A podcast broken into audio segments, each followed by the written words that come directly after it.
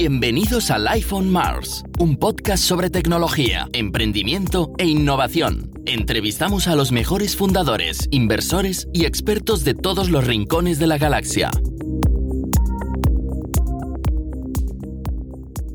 Bienvenidos a Life on Mars, podcast de tecnología, de emprendimiento y de innovación de Mars Base. Contamos hoy con Josep Bicha, una persona muy conocida dentro de nuestra empresa.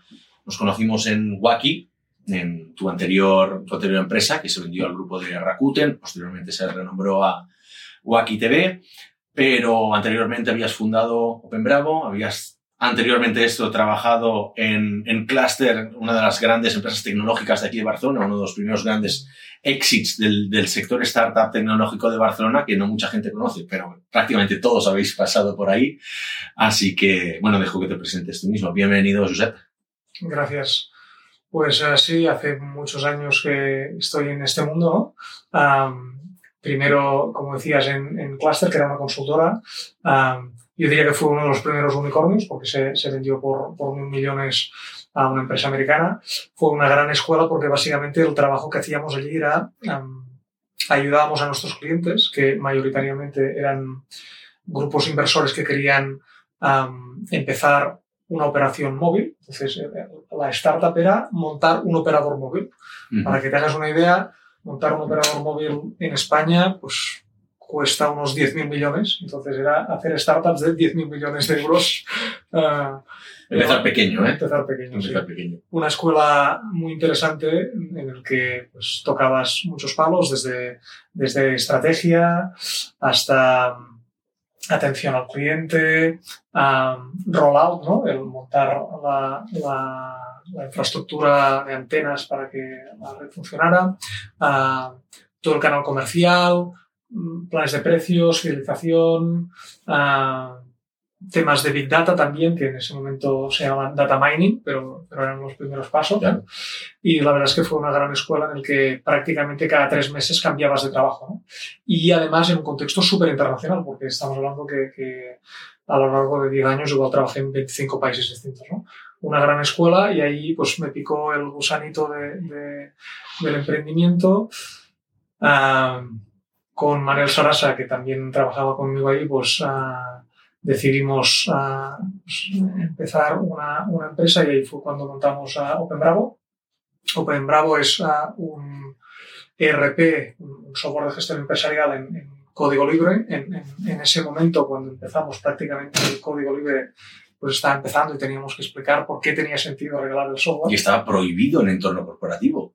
¿No? Bueno, está mal visto. Sí, estaba mal visto, sí. Mal visto. Muchas veces tenéis que ir al cliente y ¿por qué me regalas el software? ¿no? Se asociaba a hackers.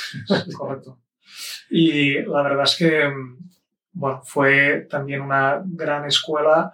Um, teníamos clientes de, de, todo el mundo, millones de descargas, que, que claro, estos son leads, ¿no? Mm. Millones de leads. Um, y bueno, pues aprender un poco cómo gestionar esto, cómo cualificarlos. Um, um, cuando en ese momento mucha, o sea, muy poca gente hablaba de leads, hablaba de, de este ¿Qué, tipo año, de cosas. ¿Qué años eran para contextualizar? Esto uh, debía ser el año 2004. 2004, sí.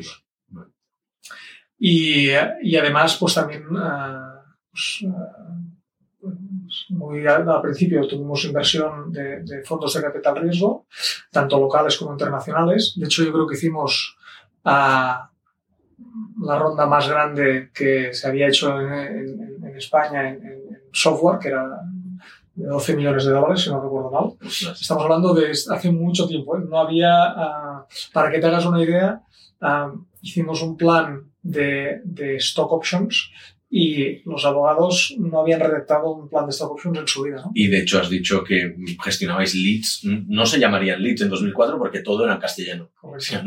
Bueno, nosotros ¿no? empezamos uh, ¿Sí? ¿Sí? con vocación internacional. De hecho, vale. de hecho a, cabo de un par de años fichamos a un CTO que se lo fichamos a, a Oracle eh, y nos lo trajimos de Estados Unidos. Porque siempre, claro, en el mundo del software libre es, es, es, es la regla de los grandes números, ¿no? Entonces era muy importante tener realmente estos muchos leads de, de, de, cualquier sitio y el negocio no era sostenible solo en España. Ya desde un primer momento teníamos uh, claro que, que había que hacer las cosas en inglés, documentar en inglés uh, y, y bueno, el, el, idioma oficial de la compañía era el inglés. ¿Cómo le picas un CTO a Oracle?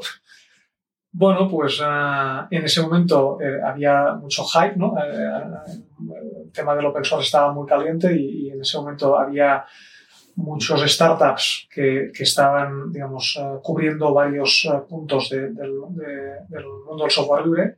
Fue una experiencia súper interesante. Conocimos, por ejemplo, a Mark Shuttleworth, que es, que es uh, el fundador de Ubuntu y que es, que es creo que fue el segundo turista espacial, Martin Nikos, el CEO de MySQL, que vendió a, a Sun por, también un billón de dólares bueno, fue un, una experiencia muy interesante y, muy internacional. Y mm, cuando la compañía ya estaba pues, establecida y yo pues me salí, pues, uh, pues en vez de software de gestión empresarial, pues me pasé al mundo del vídeo con, con, con Wacky. Wacky era un proyecto que Jacinto Roca pues llevaba unos cuantos años trabajando um, y que yo pensé que tenía mucho sentido, ¿no? Porque estaba claro que el alquiler de películas iba a digitalizarse, mm. iba a pasar a Internet y, y, bueno, pues la verdad es que me convenció la idea y nos unimos con, con, con otra gente y, y, la verdad es que bueno, pues en, en, dos años vendimos la empresa a Rakuten, ¿no? Mm.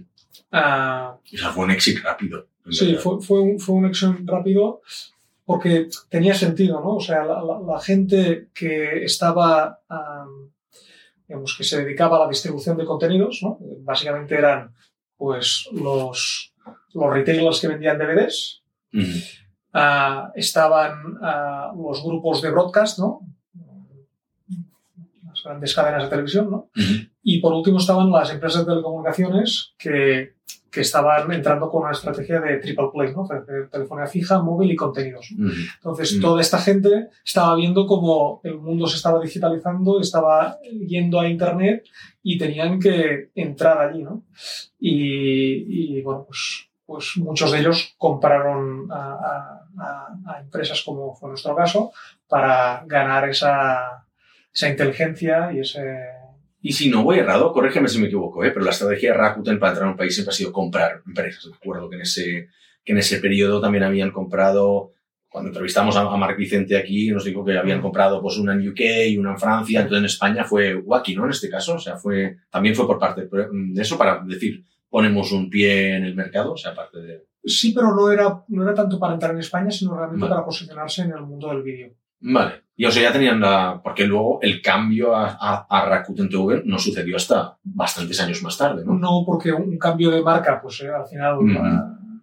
pues, siempre es una confusión en el consumidor, entonces tiene que ir apoyado por un. Vale. Por, por, uh, por un empuje importante y una comunicación importante, ¿no? Entonces nosotros hicimos el, el rebranding coincidiendo con el sponsorship de, del Fútbol Club Barcelona, ¿no? Cuando, o sea, en, en, el... Hace como tres años. Sí, en el año 2017, sí, claro. Rakuten decide sponsorizar al Fútbol Club Barcelona, ¿no? Como parte de una estrategia de, de sí. a nivel mundial asociarse a, a marcas líder, ¿no? Y, uh -huh. y, en concreto en el mundo del deporte, ¿no? Porque la, la verdad es que las empresas de tecnología normalmente están han estado tradicionalmente un poco alejados del deporte, ¿no? Sí. Si piensas en Google, en, en, Amazon, no les asocias mucho a, no. a deporte.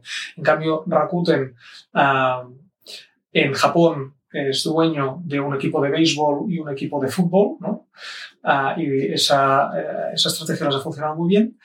Y, y fuera de Japón, pues deciden apostar por el mejor club de fútbol del mundo, que es el Barça, mm. y por el mejor, por el mejor club de básquet de, de, del mundo, ¿no? Y, y son los uh, Golden State Warriors. Vale. Y entonces también sponsorizan a, a ese grupo. Bueno, entonces, coincidiendo con ese sponsorship el año 2017, pues hacemos el rebranding, pensamos que es un buen momento ya, ¿no? la marca Rakuten, porque antes nadie conocía a Rakuten. O sea, pasaron cinco años, ¿no? Desde sí. que vendisteis sí, hasta que se hizo el rebranding. O sea, en tiempos corporate es poco tiempo, ¿no? Para sí. un proyecto, pero... Pero fíjate que, que Wacky no es que fuera muy conocido, pero tenía cierta relevancia. Claro. Rakuten no lo conocía nadie. Pero... Salvo por la campaña de Rakuten Dabuten, ¿no? Rakuten está potente. Eso, exacto. Ah, A mí empezó un poco a picar la curiosidad eso, de la gente. cierto, gran- gran- No hablemos de esa campaña, no hablemos. No, pero fue muy memorable, la verdad. es Sí, que- sí, que- me dijeron que dio muy, muy buenos resultados, Sí, en verdad. Pero, pero la verdad es que en el año 2017, cuando Messi lleva en su camiseta Rakuten, pues de golpe ese- esa marca ¿no? Ah, ah, pues adquiere una notoriedad muy importante y es el momento adecuado para pasar a cambiar la marca a Rakuten TV. Mm, o sea, que es gracias a Messi. O sea, nada de. Ni, ni el CMO de Rakuten ni nada. O sea, ni plan de marketing ni, Bueno, ni mira. leches. Era ponérselo a Messi. Bueno, al final es asociar una marca a, referentes top, ¿no? Que es lo que se consigue.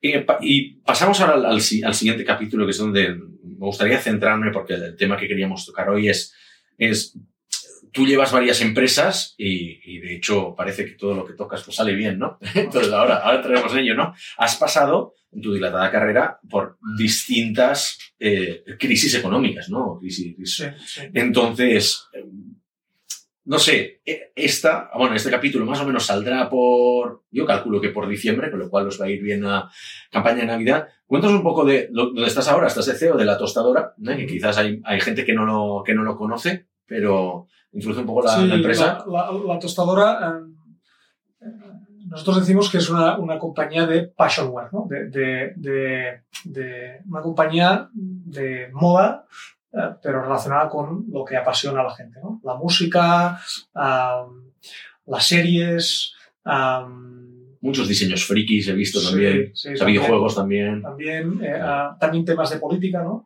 De cierta forma, somos una especie de, Twitter de las camisetas, ¿no? Ostras, Entonces, ah, es, es un modelo ah, crowdsourcing en el que hay 50.000 diseñadores que crean contenido. Ah, eh, este contenido se pone a disposición de, los clientes. Ah, ahora mismo pues, hay un millón y medio de, diseños y pues ah, es un negocio B2C. Entonces, los clientes finales pues, eligen la camiseta que, que más les gusta y nosotros pues la fabricamos para ellos y si la enviamos y el diseñador que ha creado el diseño recibe un royalty. Am, entonces está, con- con- pues desde hace un año y medio estoy ah, al frente de esta compañía. Es una compañía que tiene ya unos 10 años, ¿no? En este caso pues ah, es una startup pero que no he fundado yo, sino que yo me, me- me- o sea, junté a un grupo de inversores y de ejecutivos y, pues hemos tomado una posición mayoritaria en la compañía y con la idea de pues, llevarla al siguiente nivel. ¿no? De hecho, iba a preguntar si has pasado por, por open source de gestión empresarial, luego por empresa de distribución de, de vídeo y, streaming, ¿no? definirlo así vagamente en, en Wacky.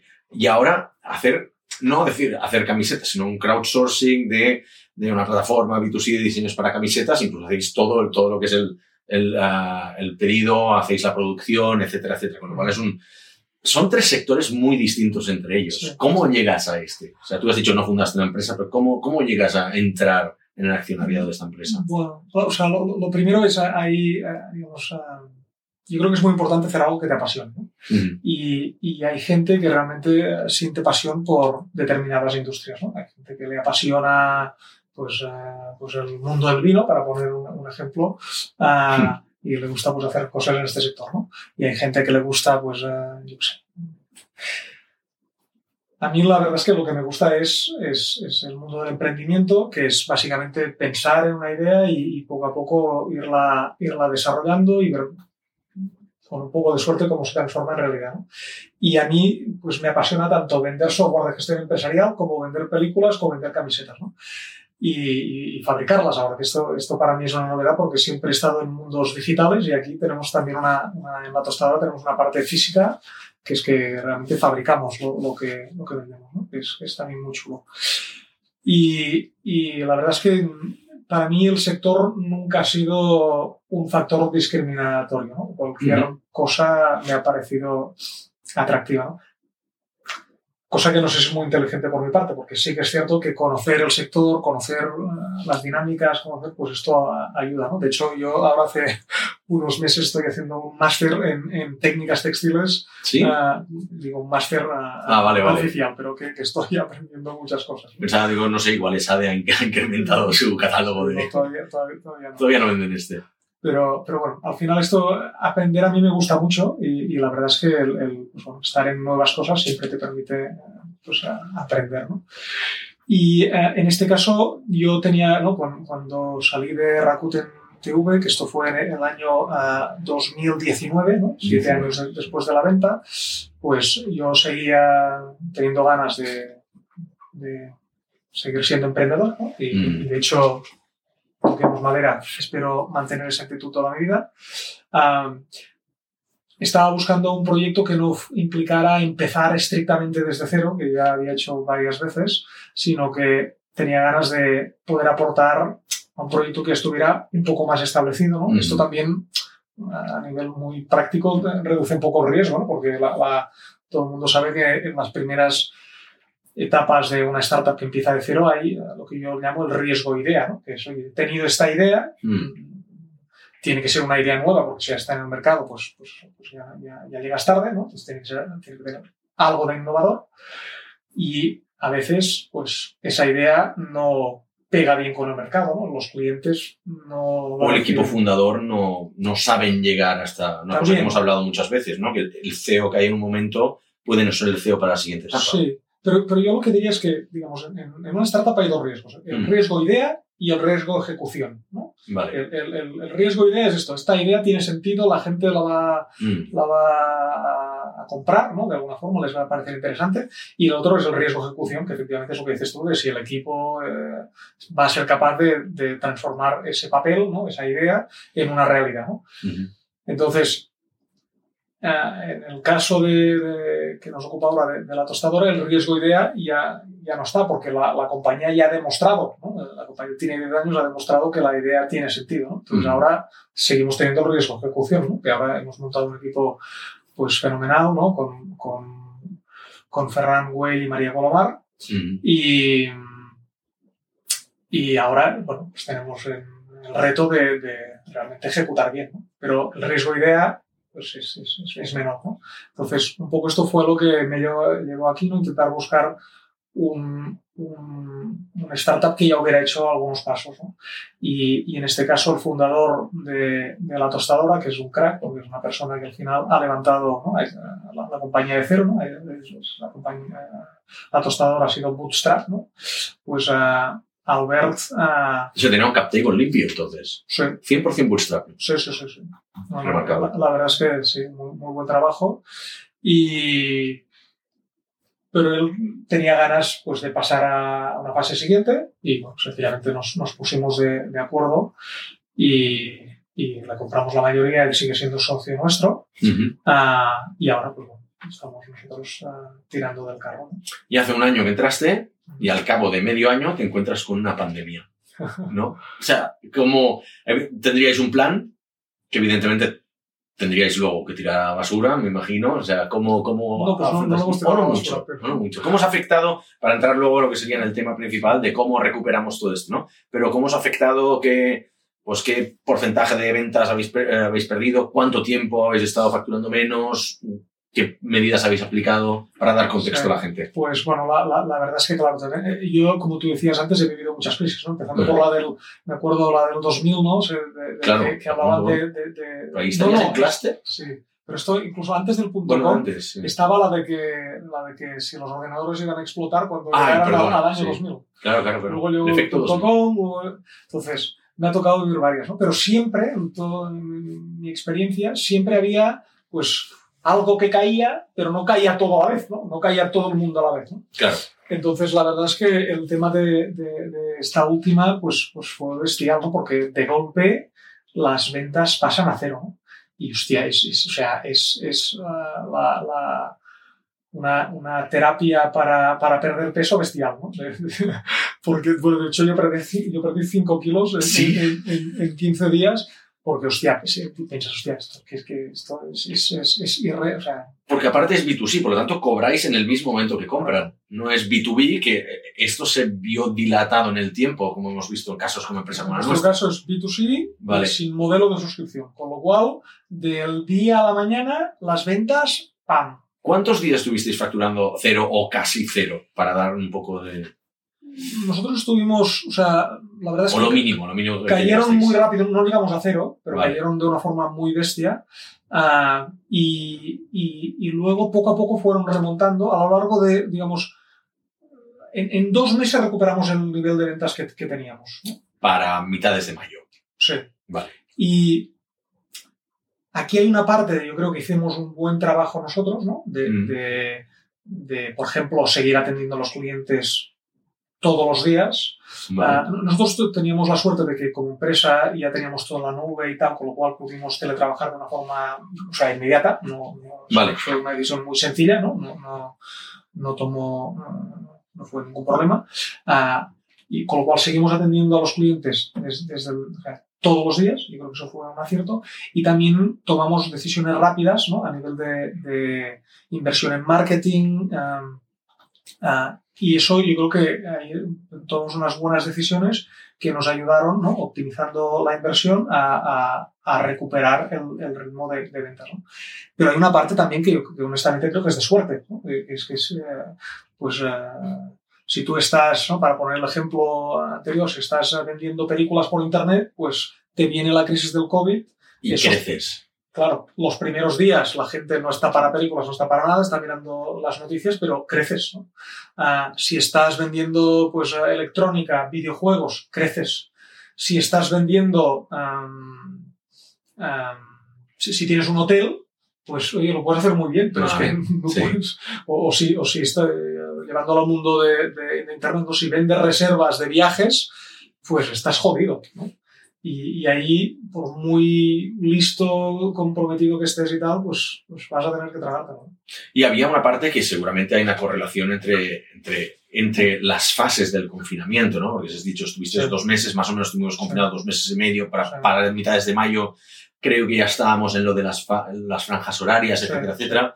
¿Crees que eso mm, ha tenido, habéis visto una correlación entre las fases del confinamiento y vuestros incrementos de, de facturación? Por ejemplo, a mí se me ocurre que tendría que haber algún tipo de, de afectación, sobre todo al principio, cuando no había ni, ni delivery de cosas, ¿no? Prácticamente. O sea, Sí. muy pocas empresas hacían delivery. Entonces, ¿vosotros Sí. seguisteis haciendo delivery? Sí. Vale. Sí, pero tuvimos que adaptarnos, ¿no? Había, Hombre, había delays y además algunos, eh, algunos eh, redes de distribución cerraron, mm, con lo cual pues tuvimos que desconectarlas, ¿no? Y aparte se quedaron paquetes eh, pues, a medio camino que tuvimos que volver a enviar y tal. Yo diría que en nuestro caso la recuperación fue paulatina y, y de hecho ahora no solo ha- hemos recuperado el ritmo de venta, sino que estamos en doble dígito de crecimiento sobre, sobre el año anterior, ¿no? y fue como bastante progresivo. ¿no? Sí que es cierto que haciendo benchmark con otras compañías, ha habido compañías que durante el confinamiento han incrementado ventas y al terminar el confinamiento han vuelto al, al ritmo de ventas anterior, porque de alguna forma, pues, pues, eh, pues, eh, durante el confinamiento solo se podía comprar online, no había otra opción Mm. prácticamente, Ah, y cuando han podido volver a sus hábitos normales de, de consumo, pues esas ventas han bajado. Nosotros hemos tenido la suerte que eso no ha pasado, sino que hemos seguido creciendo. Vale, nosotros hemos visto, por ejemplo, en clientes que tenemos, ¿no? Así de e-commerce o también en clientes de retail, que al final está bastante relacionado, que pasado, el, digamos, el verano, ahora septiembre, que siempre se regenera un poco todo lo que es, la gente vuelve al trabajo, vuelve con los hábitos de consumo, proyectos que tienen que acabar, campañas de final de año, que están en niveles anteriores al, a la pandemia, ¿no? Anteriores a marzo. Vosotros también estáis allí, Sí, de, de hecho antes me preguntabas respecto Sí. al plan, ¿no? Pues Sí. eh, eh, nosotros, eh, pues eh, los primeros días no tuvimos, pues de forma periódica comité de crisis, ¿no? Un poco para ir revisando las acciones, cómo iban las cosas y ¿con qué tal. frecuencia? Nosotros cada día prácticamente, ¿eh? Sí, sí, sí, nosotros también. No, Sí. no- no diría diario, pero sí cada dos veces por semana, un poco Claro. ir revisando las cosas. Una, cambiamos de, de una estrategia de crecimiento a una estrategia de conservación de cash, ¿no? Ah, y eso fue pues, muy importante, ¿no? Asegurar que, que realmente con cada venta pues, ganábamos, ah, o sea, no, no, no perdíamos, o sea, que cada venta era rentable de alguna forma. Vale. Eso era clave para nosotros. Y lo conseguisteis. Sí, sí, sí. Vale. Y, y lo que pasó es que cuando, digamos, a- la verdad es que, digamos, eh, ¿no? o sea, ha pasado los peores meses y nosotros seguimos con el mismo plan que trazamos en enero. Y de hecho, pues ahora uh, pues nosotros uh, pues miramos cómo vamos contra el plan que, que teníamos en enero. O sea que en ese sentido no hemos, o sea, durante los peores días. Pero habrá habido un shifting, ¿no? Sí, de decir, correcto. hostia, tres meses que, Sí, bueno, vale. durante, durante un tiempo, pues realmente cambió mucho el foco en, en- en, pues esto, en ahorrar todo lo posible. ¿no? Nosotros ya somos una empresa por filosofía bastante frugal, ¿no? Yo, yo siempre Claro. digo que es muy importante. ¿Sigue siendo bootstrap? Perdona, ¿eh? O sea, sigue siendo, o levantasteis capital cuando entrasteis tú. No, no hemos hecho, no, no hemos ampliado capital, ¿no? Vale, vale, vale, vale. Sí. O sea, que por definición entonces es una empresa mm, profitable, Sí. con lo cual por eso ese énfasis ahí de decir, vale, igual no vamos a crecer, pero vamos a mantener la profitabilidad por el tema de, por el tema de, de- de poder seguir operando, porque además entiendo que siendo B2C, vuestros ciclos de facturación son muy distintos, etcétera, etcétera. Entonces tiene una afectación directa, la- una caída de ventas. Sí, o sea, sí, es sí. al día siguiente. Al día Vale. siguiente, sí. Entonces, lo, que hicimos, pues estamos al principio mucho énfasis en, en contención de costes, Vale. Am, pero a la vez también, para, para mí, en, en realidad, yo, yo lo que pensaba es, aquí el orden tiene que ser primero los clientes, Claro. después el equipo y después el negocio. ¿no? Y lo que pensaba es, Vale. si los clientes, nosotros tenemos que seguir pensando mucho en el cliente, entregar rápido, buena calidad y tal, si, si saldremos de aquí. ¿no? Y yo, la verdad es que los primeros días no sabía si lo podía salir o no, pero lo que tenía clarísimo es que la única manera de salir era con clientes, no hay otra. No, Entonces- este tipo de empresa no, claro. Entonces, No podías ir a los inversores y decir, oye, necesito. Bueno, igual sí, pero, Bueno. pero, pero al final el tema es, si hay clientes que tiran, pues bueno, pues detrás igual habrá inversores, pero si no hay clientes no habrá inversores. Con lo cual, razón. la, la prioridad eran, eran los clientes. ¿no? La segunda prioridad era el equipo, porque al final el- el- el- cualquier empresa, una empresa de crecimiento, una empresa de Internet, pues o tienes un equipo con ganas que lo tratas bien o tal, o no, tampoco tienes negocio. ¿no? Ujú. Con lo cual, la siguiente cosa fue, pues esto, cómo tratamos al equipo de la mejor manera posible, teniendo en cuenta que estamos en una situación complicada y en la que además no sabes, ¿no? Porque lo peor no es que te bajen las ventas, ¿no? Lo peor es que no sabes que No sabes cuánto va a durar. no sabes cuánto va a durar, Claro. no sabes cuánto. Entonces es muy difícil hacer, hacer planes, ¿no? Pero, pero para nosotros fue muy importante, pues, pensar en, en el equipo, ¿no? Y, ¿Qué medidas aplicasteis ahí? ¿Tuvisteis que bueno, aplicar alguna? Sí, sí, hicimos, hicimos un ERTE, Vale. pero, pero lo planteamos desde el principio de, a tiempo parcial, ¿no? O sea, Vale. o 50%, y tuvimos la suerte que, que en, en muy poco tiempo pudimos recuperar a todo el mundo. ¿no? Ah, vale. Habíamos hecho una previsión de que íbamos a tardar varios meses tal cual, pero acordamos con el equipo de cada 15 días ir viendo la evolución del negocio y si el negocio eh, remontaba, que es lo que pasó, pues pudimos ir poco a poco desafectando a la gente hasta, hasta de forma bastante rápida poder, poder recuperar la normalidad. El hecho de que tú ya hayas visto varias crisis anteriormente, que probablemente, bueno, no, no habías estado tanto en, un B2C tan físico como esto, no, porque aunque Wacky tuviera B2, era B2C, Bueno, no, no se vería afectado por esto. Eh, ¿Te permitió ser más optimista de cada recuperación del equipo? ¿O incluso de- del, del plan de ventas? ¿O has sido más conservador? No sé. o sea, yo, yo creo que en general soy una persona optimista, ¿no? Vale. hecho, siempre digo que los emprendedores ¿O tenemos eres que ser- optimista? O... Sí, o sea, de hecho, es- yo creo que son, tenemos que ser optimistas patológicos, ¿no? Sí, Porque, porque si no, no, te metes en el embolado, ¿no? Porque, porque la Sí. verdad es que, o sea, estamos fatal. ah, no, pero, pero es, cierto que al Y final... los que lo hacéis varias veces más todavía, ¿eh? O sea, Sí, con todo el sí. respeto. Pero... Bueno, al final, eh, a mí a veces me, me preguntan en mi familia, me familia, ¿cuál es tu trabajo? ¿no? Y bueno, pues es, básicamente Crear trabajos. bueno, sol- solventar pollos, ¿no? Y con lo cual siempre estás con, lidiando con, con problemas, ¿no? Sí. Y si no eres un optimista patológico, no, no te metes en, en el lío. con lo cual yo siempre fui optimista, ¿no? Pero sí que es cierto que también intentas un poco tocar de pie al suelo, porque, porque al final tienes una responsabilidad que es que, es que, eh, que, claro, la, la- la gente que confía en ti, ¿no? Que, que al final es tu equipo, pues ya, mm, no quieres dejarles tirados, ¿no? Y, y ellos tienen también sus familias, tienen, tienen gente detrás suyo y quieres que, que estén lo mejor posible, ¿no? Antes de, antes de entrar precisamente en eso, ¿no? Ya en la parte de recuperación que me, que me interesa mucho y creo que, que vamos a hablar un buen rato de ello. Es, has dicho una cosa que, que me ha gustado mucho, has dicho que buscasteis ser profitable en cada envío. ¿Quiere decir que antes no lo erais? No, antes también lo éramos. Ah, vale. Entonces, Pero, pero- ah, ¿hubo alguna manera de, de maximizar Sí, profit o de a- en vez agrupar de- operaciones? Sí, lo que hicimos Vale. es, es, en vez de em, maximizar, o sea, en vez de vamos a.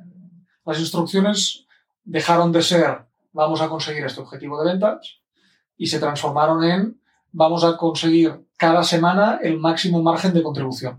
Vale, Porque al final el margen de contribución es lo que te permite pagar las, las facturas, ¿no? claro. O sea, simplificando mucho, mm, eh, de cada producto que vendes, pues hay unos costes variables tienes un margen de contribución, ¿verdad? Con el margen de contribución pagas toda la estructura, toda la estructura que tienes, ¿no?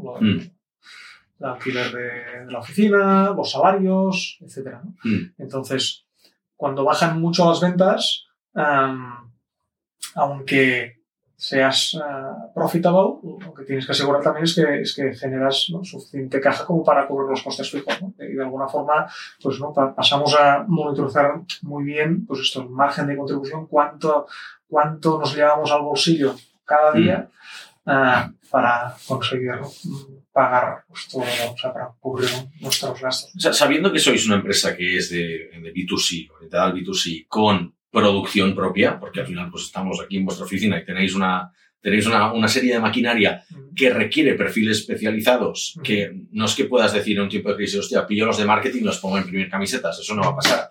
Entonces tenéis que tener un margen interesante para hacer ello. No sois dropshipping ni tampoco vais a volumen. Entonces, más o menos sobre qué márgenes operáis para, para tener un- una idea y pudisteis hacer reajustes estos de gente entre, entre el equipo, de reubicarlos a otras facetas o no?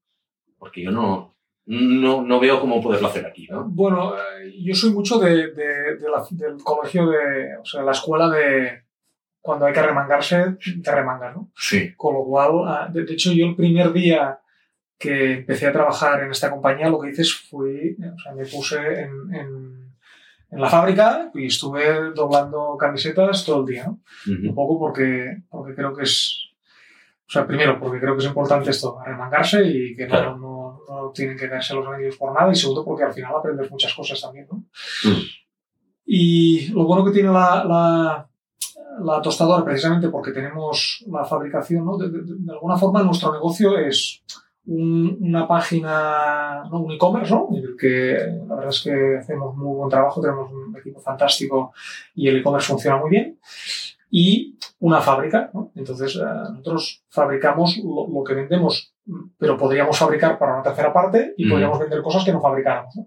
Pero lo que nos, digamos, lo que nos aporta el hecho de tener estos dos negocios juntos es que mm, liderando o siendo, digamos, como el el- el e-commerce es nuestro, pues tenemos control sobre la demanda, ¿no?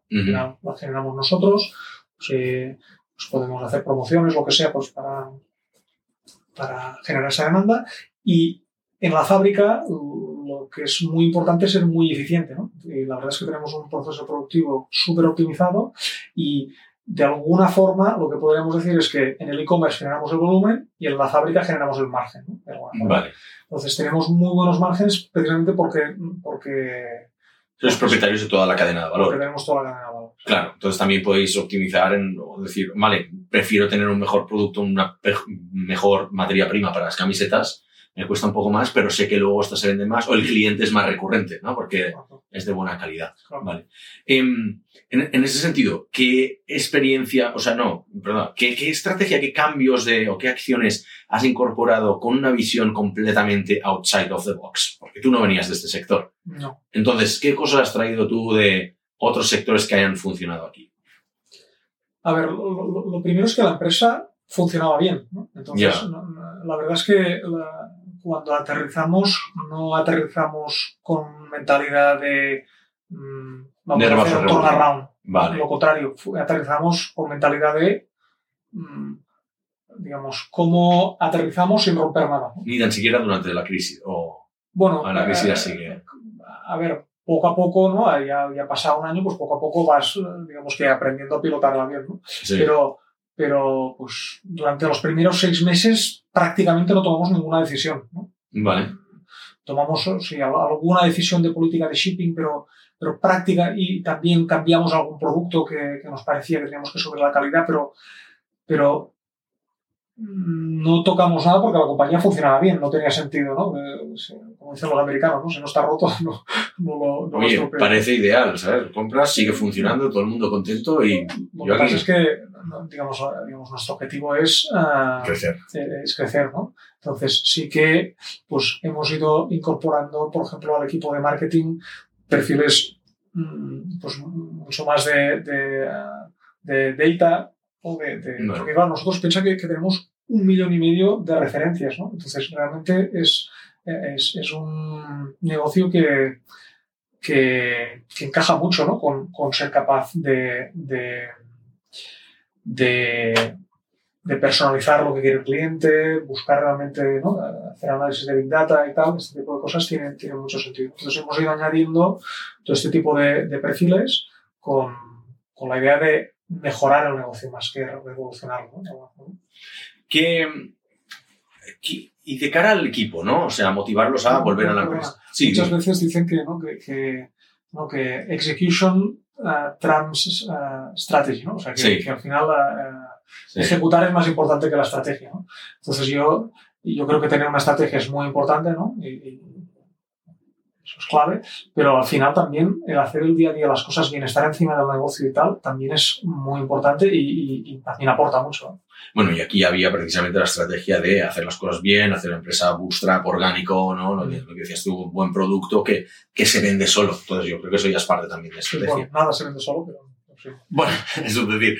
Y de cara, de cara al equipo, ¿cómo, ¿Cómo los vuelves a llamar? O sea, ¿cómo se saca el equipo del, de, de, un ERTE o incluso en empresas anteriores? ¿eh? Algo así que igual has tenido alguna reducción de plantilla. ¿Cómo los recuperas? ¿Cómo los vuelves a, digamos, a hacer el engagement este de decir, venga, lo volvemos a intentar, ya ha pasado el, el temporal? No, la, la, la verdad no es que, ser fácil. No, no, no, no es fácil y, y, la verdad es que ¿no? el equipo es lo más importante ¿no? y ser capaz de, de, de gestionar bien, bien el equipo es, es, importante. ¿no? Nosotros no sé si lo hicimos bien o no, esto tendría que decirlo el equipo, el equipo ¿no? Pero lo que, lo que intentamos fue ser muy sinceros, ¿no? Yo creo que, que, que, la gente que trabaja conmigo, que ha trabajado conmigo, sabe que genuinamente me preocupo mucho por, por la gente y que, y, que eso es así, ¿no?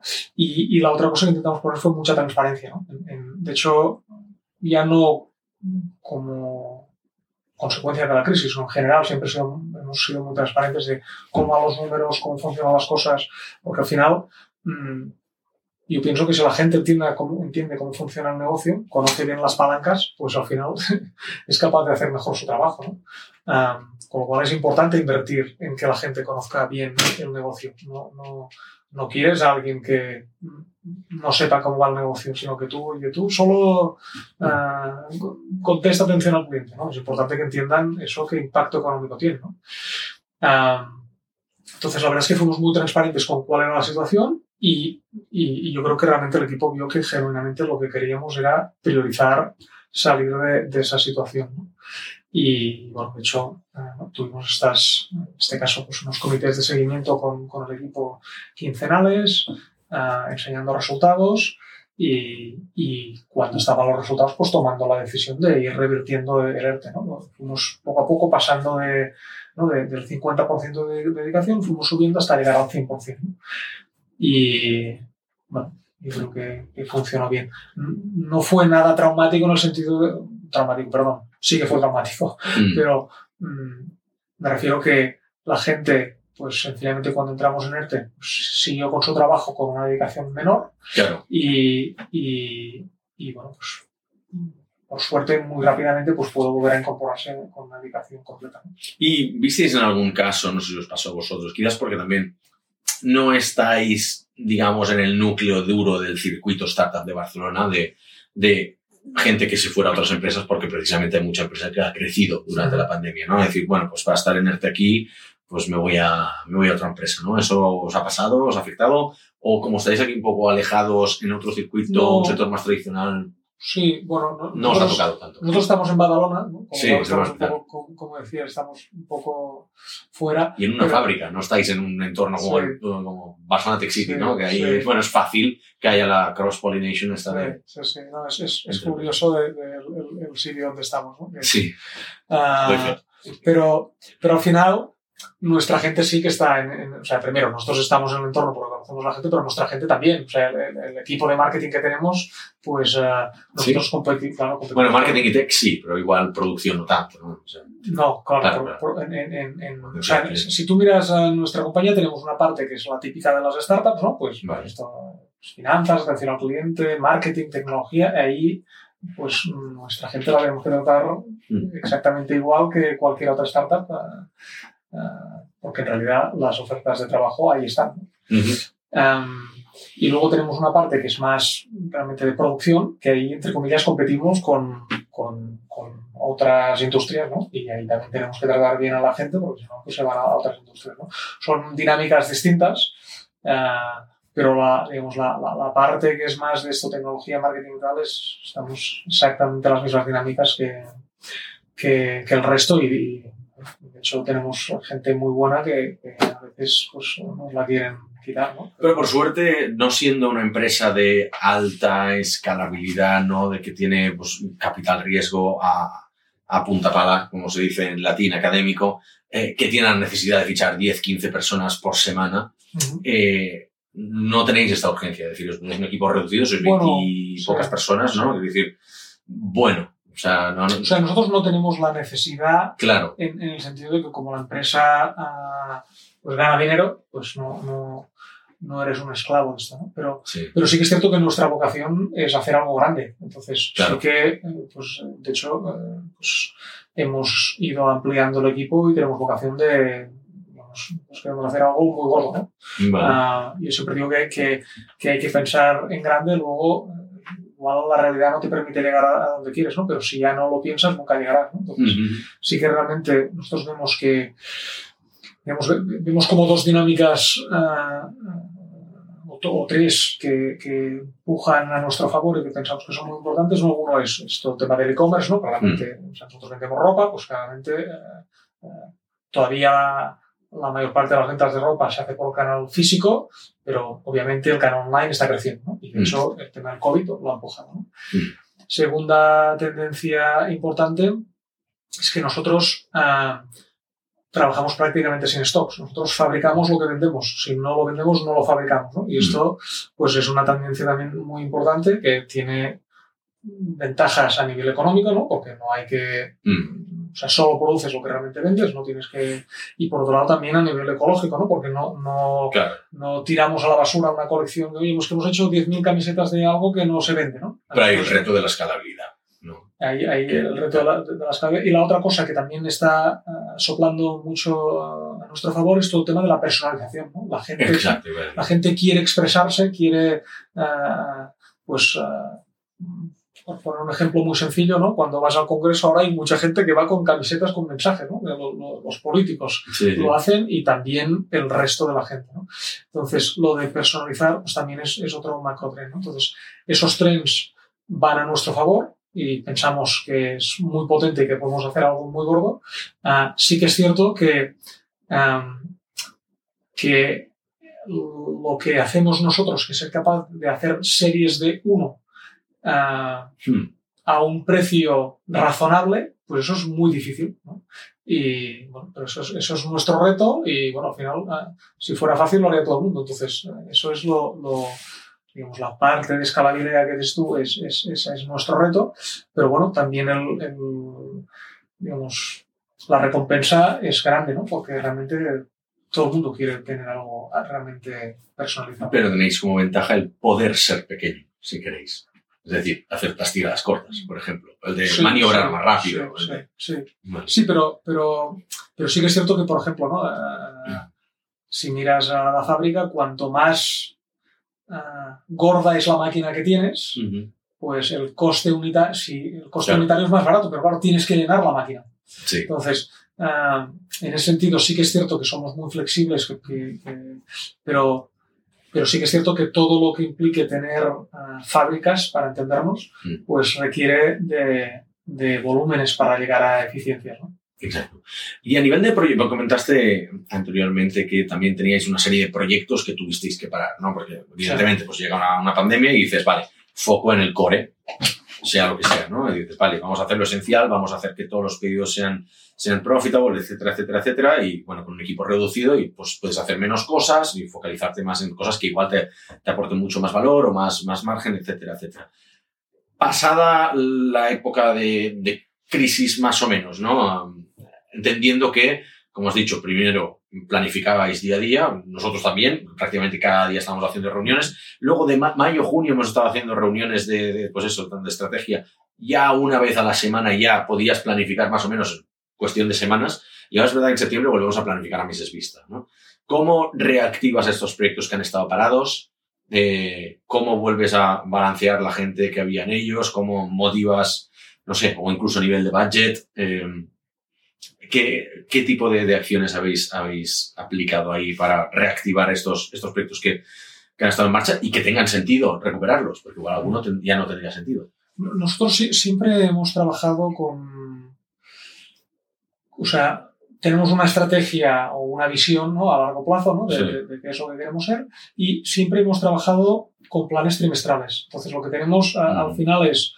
En, en los planes están las ideas que resumen un poco la visión que tiene la compañía y el consejo y la visión que tiene el equipo también, ¿no? De, de oye, pues uh, a veces cosas muy prácticas, ¿no? De oye, en producción necesitaremos tener esta funcionalidad para que en vez de tener que dar dos veces al botón, pues, mm. uh, pues tengamos que, saber, que, darle solo una vez, ¿no?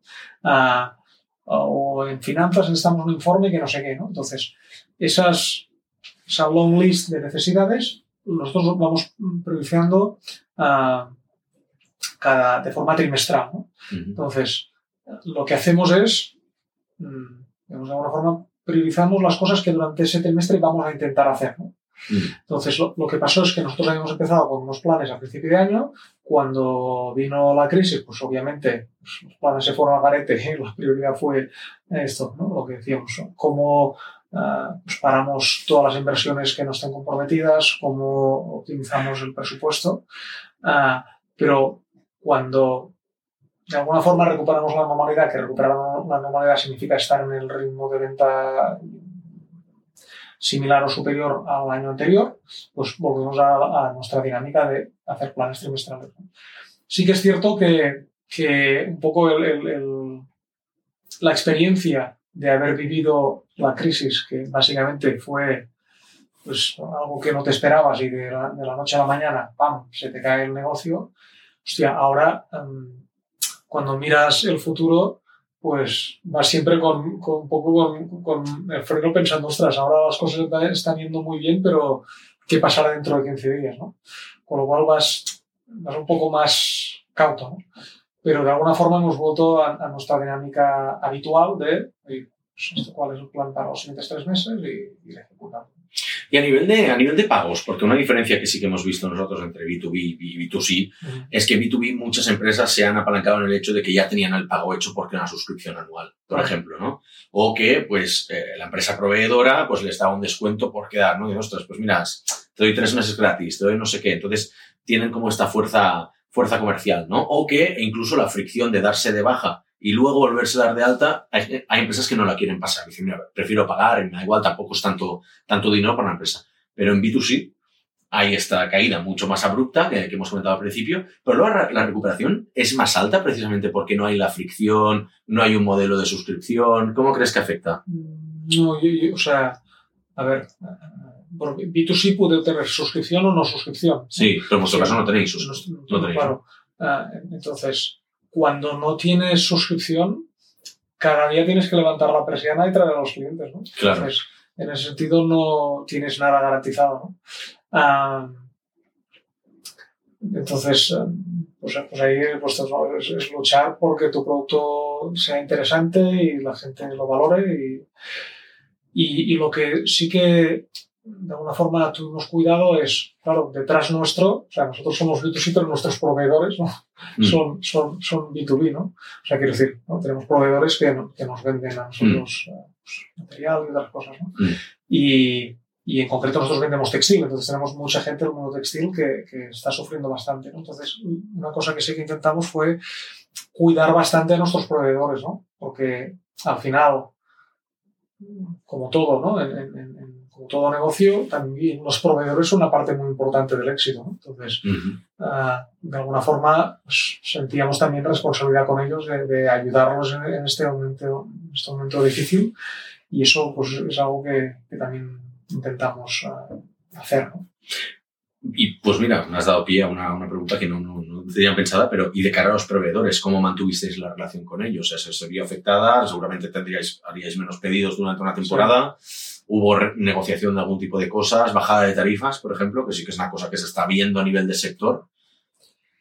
La verdad es que, o sea, bueno, fue una relación muy abierta, ¿no? De, mm. de, de, de, realmente hablar con ellos, también entender si ellos seguían en marcha o no seguían en marcha, ¿no? Claro. Porque, ¿no? De golpe, pues, pues, por ejemplo, un proveedor de logística, pues deja de funcionar, ¿no? Una red de mm. logística mm. deja de funcionar, pues, pues esto, por ejemplo, no, no pues, pues ¿no? tuvimos que lidiar con esto. Mm. Uh, con lo cual, digamos que tuvimos una, una, una, relación estrecha durante esos días un poco para pues esto, ¿no? hablar de, de, de forecast de, de, ventas, asegurar que, que, que, ellos iban a seguir funcionando, que no nos iban a fallar y, y luego pues lo que intentamos fue, oye, esto, estamos en una situación complicada, pero queremos saber todos juntos, ¿no? No, no Lo que tampoco tenía sentido es, oye, ¿cómo lo sabes vosotros? Y, y a vosotros os, quedáis allí, ¿no? Esto tenemos que saber todos juntos, porque, mm. porque al final les necesitamos también, ¿no? Entonces, esa fue una parte importante. Uh, no, no hubo, no, quizás algún proveedor hizo algún descuento, pero no, no, no creo que esa no, no fue la dinámica general. Bueno, claro, o sea, al final una cosa que nosotros vemos mucho en B2B que eso genera un efecto cascada, ¿no? A la que alguien deja, un cliente desaparece, pues eh, dentro de la cadena de valor van cayendo las piezas de dominó hasta, hasta el último proveedor, ¿no? En, en, ese sentido, pues nosotros hemos intentado mantener a todos los proveedores porque sabíamos que así podríamos, como, hacer fuerza para el otro lado, decir, no, bien, nosotros seguimos dando servicio, nos, nosotros nos dan servicio a esta gente, con lo cual, pues tenemos una, un cierto músculo, ¿no? Para vosotros nos afecta porque no tenéis esa parte de B2B. Pero en la parte de B2C, si bien no tenéis la suscripción que os garantiza una cierta recurrencia, entiendo que la recurrencia os viene por marca, por popularidad o por, por, por la fidelización, ¿no? O sea, sí, eh, o sea, hay, hay, una parte de fidelización, hay una parte también muy importante de SEO, ¿no? Cuando vale. buscas productos nosotros estamos muy bien posicionados y hay, y hay una parte pues que es de, de inversión en marketing, ¿no? que durante un tiempo pues estuvimos apagado porque era absurdo vale. cuando no había... Claro, la gente no compraba, ¿no? Durante algunos días, esto no duró mucho, pero durante algunos días la gente no compraba, con lo cual era, no tenía sentido invertir en publicidad. ¿no? Entonces, si la distribución es de un tercio, un tercio, un tercio, como comentabas, eh, mm, y uno de ellos cayó, por lo que has comentado, ¿cómo lo redistribuisteis? ¿Lo redistribuisteis entre las dos pilas, digamos? ¿O el que no se utilizó quedó para el futuro? ¿Cómo, cómo habéis utilizado esto? Bueno, la, la, verdad es que esto es que en realidad cayeron, cayeron todos, ¿no? Porque no había, mm. no había nadie uh, en ningún canal, ¿no? Uh, pero lo, lo, que a nivel de inversión, ¿no? Obviamente el, el, el, mail marketing o la fidelización y el, y el SEO pues no, no tienen inversión. Uh, la, la, parte de online marketing pues no había, no había clientes, ¿no? De hecho recuerdo una conversación con, con Ferran Güell, nuestro director de marketing, de, oye, pero es un problema de que no hay peces o, o, o de que no pican, ¿no? Y el problema es que no había no había peces, ¿no? no, no entonces, en realidad no podías hacer nada. Entonces, lo que hicimos, pues, sencillamente fue retirar la, la, la, inversión hasta que poco a poco el tráfico, pues, volvió a estar allí. Entonces, tuvo a tener, volvió a tener sentido invertir en, en online marketing. Y a la que vimos que, como al final nosotros medimos rentabilidad por transacción, pues a la que hubo rentabilidad, pues le volvimos a dar gas, ¿no? Y lo visteis, o sea, tomasteis estas decisiones en base a criterios internos o en base a competencia? Es decir, ¿queríais ser los primeros en volver? No, ¿O no queríais ser los primeros? No, no. El, el, el, criterio claramente era, como te comentaba antes, es, es, es, ingresar dinero para pagar nuestras facturas. Claro. Entonces, cualquier inversión rentable, pues, pues, a la que vimos que había oportunidad de hacerlo, pues la, la, la hicimos. ¿no? ¿Qué habéis visto o qué estáis aprendiendo ahora, ya un poco para ir terminando, de este nuevo grupo de gente que se ha tecnificado, que se ha digitalizado o transformado digitalmente, que no compraba antes online, pero que ahora sí, ¿no? Porque estamos, como hemos dicho antes, hay un sector, tanto retail como e-commerce, que están viendo que tienen mmm, volúmenes de transacción, de, de ventas mayores Sí. a lo que era la, la época anterior a la crisis, ¿no? Y eso es por la gente que ha vuelto, más la gente que nunca habría hecho este paso, pero se ha visto forzada, ¿no? Digamos. Eh, ¿Ese tipo de gente lo habéis identificado? ¿Lo habéis visto que tiene otras características? ¿Lo estáis todavía estudiando? ¿O, o qué podéis sacar de, como conclusión de, de todo ello? Vi un report de McKinsey donde se veía la curva que ellos tenían de, de previsión de crecimiento del del e-commerce, ¿no? Ujú. Y básicamente lo que decían es que en estos seis meses de crisis se ha acelerado tres años, ¿no? Se, se ha ganado un tiempo de, de- de tres años, ¿no? Básicamente lo, lo que está pasando es que se, se está incorporando al e-commerce pues, segmentos de población más adultos que habían tenido desconfianza al comercio electrónico, poner tarjetas de crédito, este tipo de cosas, y, y, bueno, pues se han acostumbrado a que a hacer videoconferencias para ver a sus familias, para ver a para, ¿no? para, para las escuelas, para ver a, a sus abuelos y, y entonces se- se- pues esta gente que era menos tecnificada pues, pues ha ido entrando. Y de hecho, yo una cosa que incluso me, me pasó a mí mismo, durante un tiempo estaban cerradas muchas tiendas de, de primera necesidad, ¿no? O sea, tiendas de bricolaje. Y me acuerdo que durante el confinamiento a mí se me rompió el, el cabezal de la ducha. Y solo podía comprarlo por Amazon. Entonces, aunque me dolió, tuve que comprarlo por Amazon, no había ningún comercio por ahí. Entiendo que mucha gente le habrá pasado también lo mismo, o que igual quería comprar ropa o tenía algún otro tipo de necesidad, entonces también ha, ha dado este salto. No sé si Amazon en este sentido ha ayudado a... ha habido dos cosas. Uno, el, el realmente este push que no había otra opción. Y para una parte de la población, am, también había una parte de, de- ¿no? en Rakuten decían que shopping is entertainment, ¿no? Que, Ujú. que- que el- Sí. ¿no? el comprar es, es, es algo divertido, ¿no? Entonces, realmente, eh, si tú miras un poco cómo ha afectado la crisis, ha habido, eh, pues, la crisis claramente ha afectado a, a algunos segmentos de la población de una forma muy bestia, ¿no? Y los ha dejado súper desprotegidos, pero otra gente no se ha visto afectado. Ha seguido pues, con sus ingresos, no se han visto mermados sus ingresos. No, no. En realidad, el único cambio que han tenido es pues, tener que llevar una máscara y que no podían salir de casa. ¿no? Entonces, eh, para ese segmento, curiosamente, el, el, el, la, la, la, la, única forma de ocio que, que, que, que tenían era comprar. Uh, no la única, ¿no? Pero, uh -huh. pero, sí que se cortaron muchas formas de ocio y en cambio el comprar online pues, pues era, era, una de esas formas, ¿no? Y eso también hizo pues, que gente pues, pues se metiera en ese mundo. Y un, los dos factores, yo creo. Y un poco, pregunta cliché quizás, pero dentro del e-commerce ha sonado mucho esta, esta pregunta. Es, ¿2020 es un año perdido? ¿Lo consideráis como un año perdido o es un año de que todavía lo, lo veis positivo, digamos? La verdad es que vosotros no tenéis tanta presión como de, no, decíamos, pero, de inversión. Pero, ¿eh? mira, por, por, un lado, uh, claramente es un año que, digamos, uh, uh, la, la, las pérdidas que, que, nos han supuesto pues, pues los, los, meses de crisis pues, van a tener un impacto negativo ¿no? y sentido perdido. Por otro lado, ahora que ya hemos pasado la, la parte peor, o que creo que hemos pasado la parte peor, y vemos que se han acelerado las ventas, no sabemos hasta qué punto eh, pues la, la crisis no, no, en realidad nos ha ayudado a empujar eh, el negocio. ¿no? Con lo cual, no sabría contestarte muy bien de si lo hemos perdido, porque claramente hemos tenido unas pérdidas, eso, eso, está ahí, claro. o si lo hemos ganado en el sentido de que gracias a esta crisis pues hemos hecho cosas que no hubiésemos hecho y, y, y, y nuestras ventas se han acelerado más de lo que se habría pasado de haber sido un año normal. 2001, ¿qué esperáis de 2001? 2021. Perdona. 20 años de retraso. Gran película, por otro lado, pero ¿qué, qué, qué esperáis del 2021? Bueno, pues uh, la verdad es que, difícil de decirlo, pero, pero al menos lo que nosotros intentaremos es seguir uh, empujando gas a fondo y, y, crecer todo lo que podamos, ¿no? Pero tengo que serte sincero y que uh, creo que la normalidad que ha supuesto esta crisis se va a prolongar durante 2021. Mm.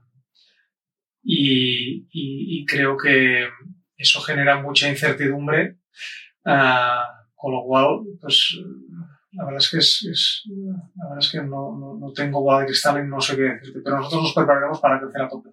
Perfecto. Última pregunta, y esta es la, la pregunta un poco um, característica de, del podcast. En Startup Brain preguntamos por el superpoder inútil, aquí preguntamos por tu mayor cagada tecnológica, algo que quieras compartir de alguna de tus empresas, decir, hostia, esto es esto es tecnología y metí la pata hasta el fondo y si puede ser cuantificarla, qué impacto tuvo a nivel económico. Pues la verdad es que yo, en, en, yo soy ingeniero, uh -huh. pero en realidad siempre soy el que sé menos de tecnología en, en, en mis compañías, ¿no? Y al final me, me fío mucho del, del, equipo, ¿no? Pero, pero quizás um, diría que um, la decisión de usar una base de datos que se llama RIAC. Ni idea pues uh, bueno, yo tampoco tenía ni idea. Uh, Suena bien. Me acuerdo una vez alguien propuso utilizar una base de datos para un proyecto.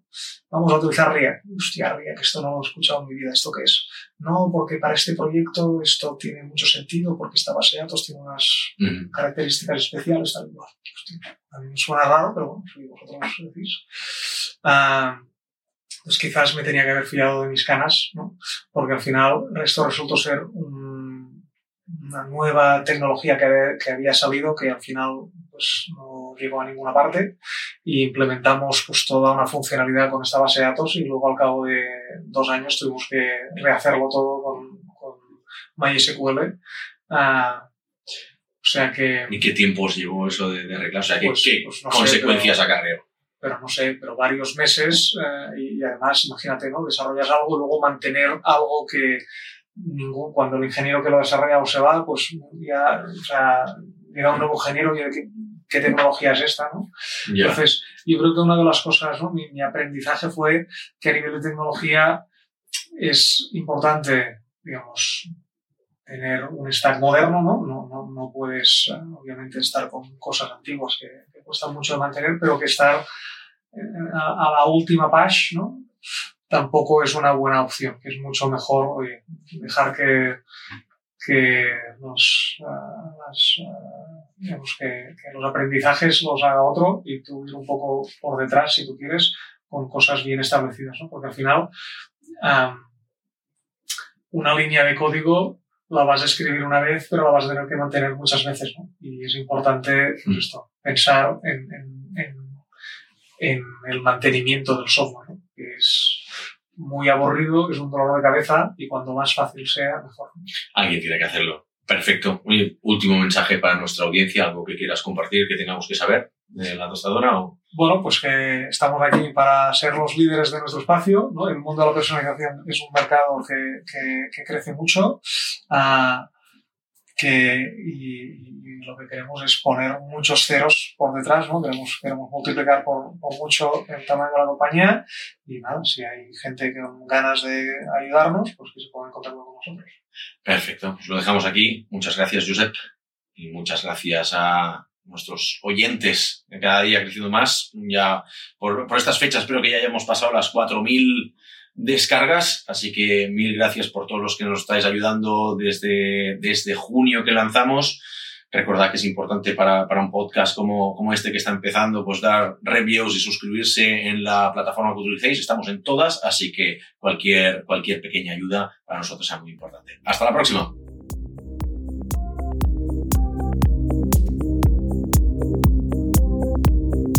Somos Mars Based, una consultora 100% remota especializada en desarrollo web y móvil de Barcelona. Ayudamos a todo tipo de negocios, desde startups hasta grandes corporaciones, a hacer realidad sus proyectos tecnológicos. ¿Y a ti, en qué te podemos ayudar?